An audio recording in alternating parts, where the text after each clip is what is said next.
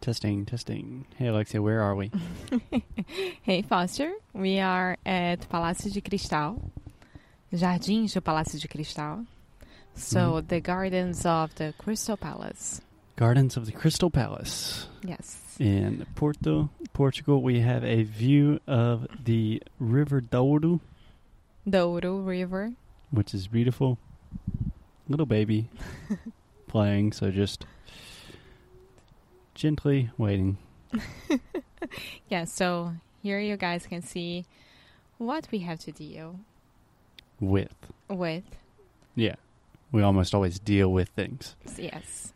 Okay, When we have to record any episode. you ready to start the show? Yeah. Okay. Hello, hello, hey guys, and welcome to another episode of Inglês no Cruhaju. My name is Foster, and I'm here with. Alexia, hi guys. Hey, Alexia, how are you doing? I'm fine. What about you? I am doing wonderfully. We are recording live from the Crystal Palace Gardens. Yeah, Gardens of the Crystal, Crystal Palace. Yes, it's the same. Jardins do. Não, como é que é? Jardins do Palácio de Cristal. Isso. In Porto, Portugal, with a view of the Douro River. And Ponte da Rábida. Yeah, so it's beautiful, but there's a lot of noise, a lot of tourists, so we are just going to deal with it. Yes, because this is real life. this is the real life of a podcaster.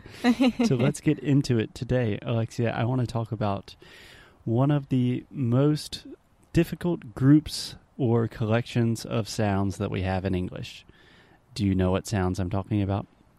Yes, so schwa sound and the silent B, the silent, uh, silent S. Nope. No? No. What I'm talking about today are some difficult R sounds Ah, okay. in English. I thought you were asking me generally and not specifically. Oh, okay. so when I say a collection of R sounds, I really want to make this clear because in English, there are many different R sounds, right? Yes.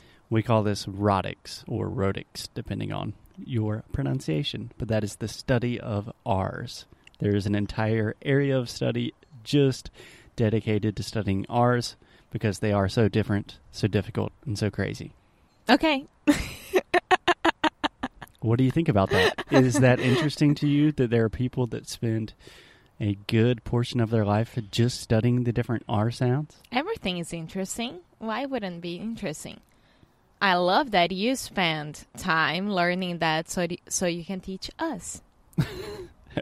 okay, good answer. Okay, so just very quickly, when we are talking about R sounds, remember we are talking about a collection of sounds. For example, normally we call these R colored vowels. So they are sounds that are colored, um, coloridos, tintados. Coloridos. Yeah. Sounds that the quality just changes a little bit because of the R. So, for example, let's start with R, Are, like in the word R or far. are, far. Exactly. And in most accents in the US, we have a pretty strong R sound. So, when I say a strong R or a weak R, imagine a strong R is like um, sotaque caipira, tipo interior, porta, Porta. amor. So, You're trying to Foster imitate. imitating the idior. yeah, so far, party, bar. Um, perhaps in other varieties of English, like in British English, you might say party, going to the bar. But here we say bar. Like Irish, right? No, Irish actually has a pretty strong R oh, as really? well. Yeah. Get some drinks at the bar. But I think that there is like bar, no, bar, and not like bar, you know? No, in Scotland they have the Ah. trilled R, the rolled R. Yeah. Don't try to outsmart me with the different dialects of my own language, Alexia. so we have the R sound. We also have the OR sound in words like more, for. Can you say that? More, for, Mm hmm. So, your, exactly. And then we. sore, Okay, great. then we have the er sound, like foster, Foster. mother. Mother, father, brother. hmm One quick correction, Alexia. Remember that in the words mother and brother, this is actually the schwa sound, o som do schwa. So I'm almost hearing you say mother, but it should be mother. Mother. Yeah, super relaxed on that first vowel sound. Okay? Yeah. Mother. In addition to that, we have the air sound, like in the word air, like nuach livri, Uh huh. or in the word bear or care. Bear, care, air, tear. fair, Yeah, there. exactly. I dare you. Yeah. Okay, great. So, all of that is just a long way to say we have many different R sounds, and you should pay attention to all of them. Okay. Cool?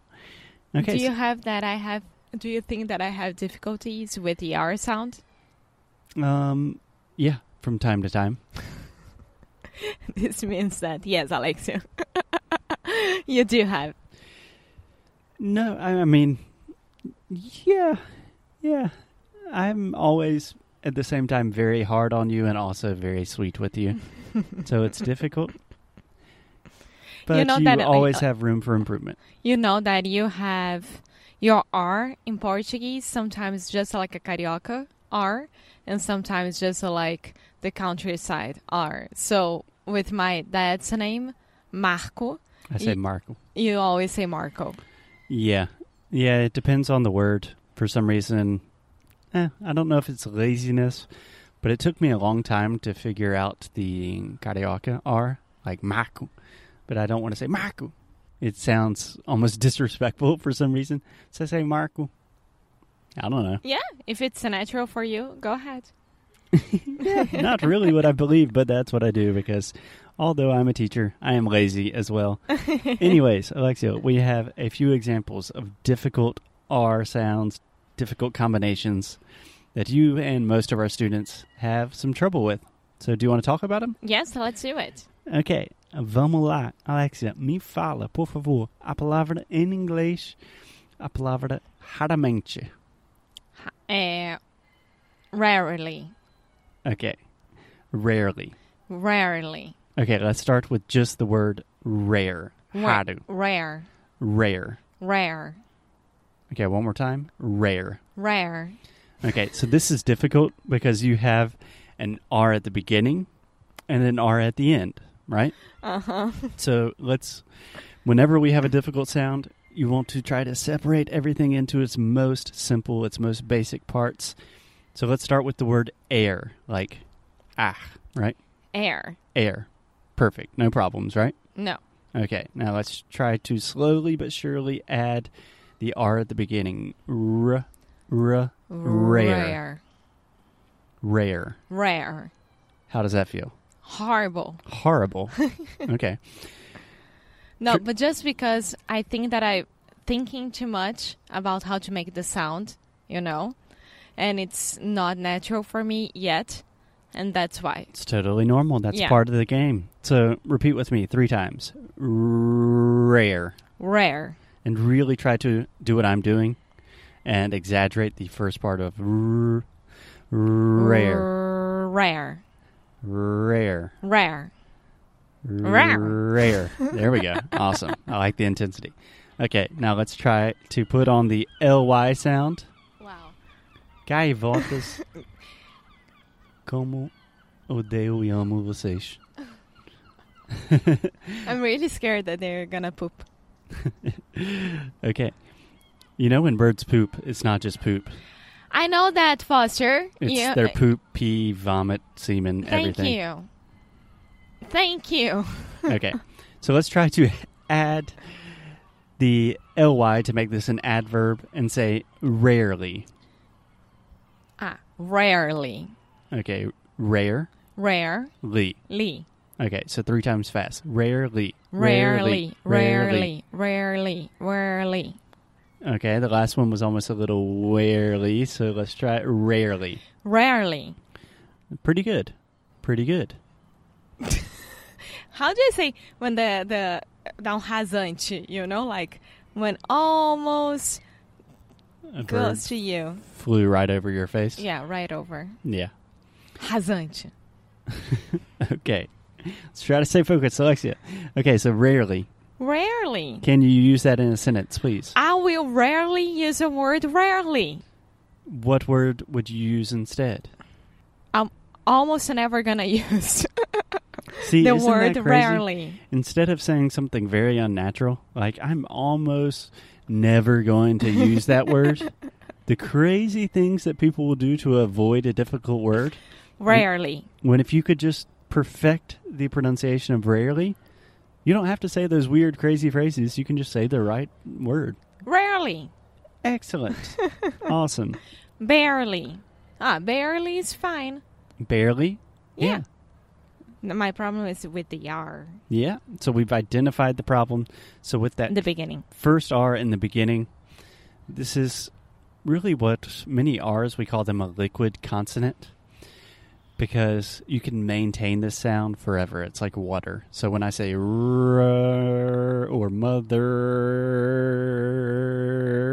mother, I can maintain that sound. It's like water. It's like liquid. Okay. Right.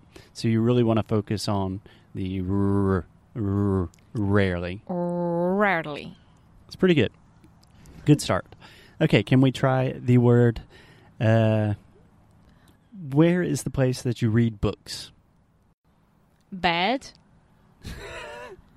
a Um, library. there we go. Oh. Okay. Library. So- Library. Yeah. So try to say that with me. Library. Library. Okay, this one's difficult for a lot of people because the B R A combination, when you have the bre and then the re, library. Library. Fun fact did you know that a lot of Americans actually say library? Oh, really? Yeah, like a lot of my friends say library. I, s- I, I just said library. I don't know why, but it's a library. Library. Library. Yeah. And a, a lot of your friends say library, Yeah, they don't put the Okay. extra R. but the correct is library. Okay. Library. Okay. And how do you call the person that works at a library? Librarian. A librarian. Is that difficult for you? No, I was just thinking if it was correct or not. That's totally correct. Okay, can you tell me what month are we currently in right now? February. February. February. February. So this is actually difficult for me even because most people do not say February. February.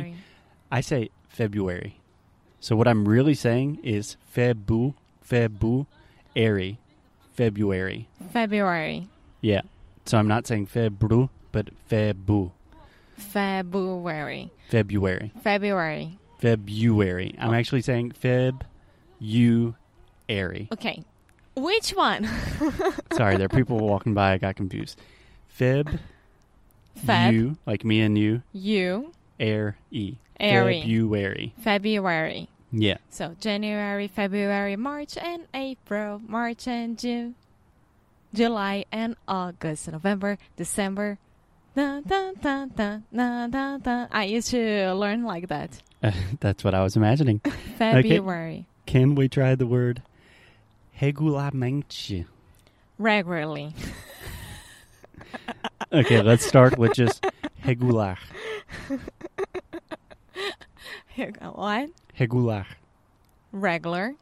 Regular. Regular. So let's start with reg, Reg. regu, Regu. regular. Regular. Regularly. Regularly. Regularly. Regularly. Regularly. Okay, but when we put it all together, this is what we would call a multiple stressed word. So we would say regularly. Regularly. Yeah. With a lot of these adverbs, words that have an ly at the end, it's easy to put a little stress at the beginning. So I will say regularly, But do I say the larly? regularly. Okay. Regularly. Yeah. I would just focus on putting a stress on the first part, and that should help you get everything more natural regularly. Regularly. It's pretty good. pretty good. Okay, you think that's hard? We are going to end with A somewhat famous tongue twister. Do you want to try this one? Do I have an option? Nope. Uh. Okay. Okay. So, first, how would you translate the word juror? Júri. Júri. Yeah. É. Ou, ou juiz, né? Mas é uma pessoa que eh, está participando no júri, Jurado. talvez. Sim. Jurado. Então é jurado rural. Okay. It That's doesn't what make we're saying. sense, right? Um, mm, you would not really say this in any context. Okay. It could make sense if you say, "Oh, he is a rural juror." But anyway, try to say this: rural juror, Rural juror. I rural. don't even open my mouth. okay, first let's start with rural, rural, Rural. rural, rural, Rural. rural, Rural. rural, rural. Woo, woo, woo, woo. So try the word juror. Juror. You should be doing this with Felipe, not me, Why? because he's our guinea pig nowadays as well. No, no, no. Felipe is our tech support. You're the guinea pig always. Meu amor. Vai. Juror. Juror. rural. Rural.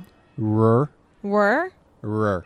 Rur. So start rur, think like a dog. Rur, rur, rur. Compose yourself. Rur. Rur. Oh. Rural. Ru- Você não vai conseguir, né? Okay, everyone. Just peraí. try No. to say rural Calma. juror Let's see. because Alexia clearly cannot maintain her composure. No, go ahead. Let's do it. Rural Rural. juror. Juror. Rural Rural. juror. Juror. Rural juror. Rural juror. Rural juror. Rural juror. Ah, é um gato. Okay, guys. Kitty cat. Practice Kitty, kitty, your R sounds. They are difficult, they are important. The R is one of the most defining characteristics that really distinguishes different accents. So if you have a good understanding of erotics, a good understanding of how are people making different R sounds and how to produce them, that will help you so much when you are listening to people from different places. It will help you think, ah, hmm, that person's American, that person's British. The R sounds are fundamental for fluency. That's all I have to say. Anything to add, Alexia? Rural juror. Okay, we'll see you guys tomorrow. Perfect. Bye.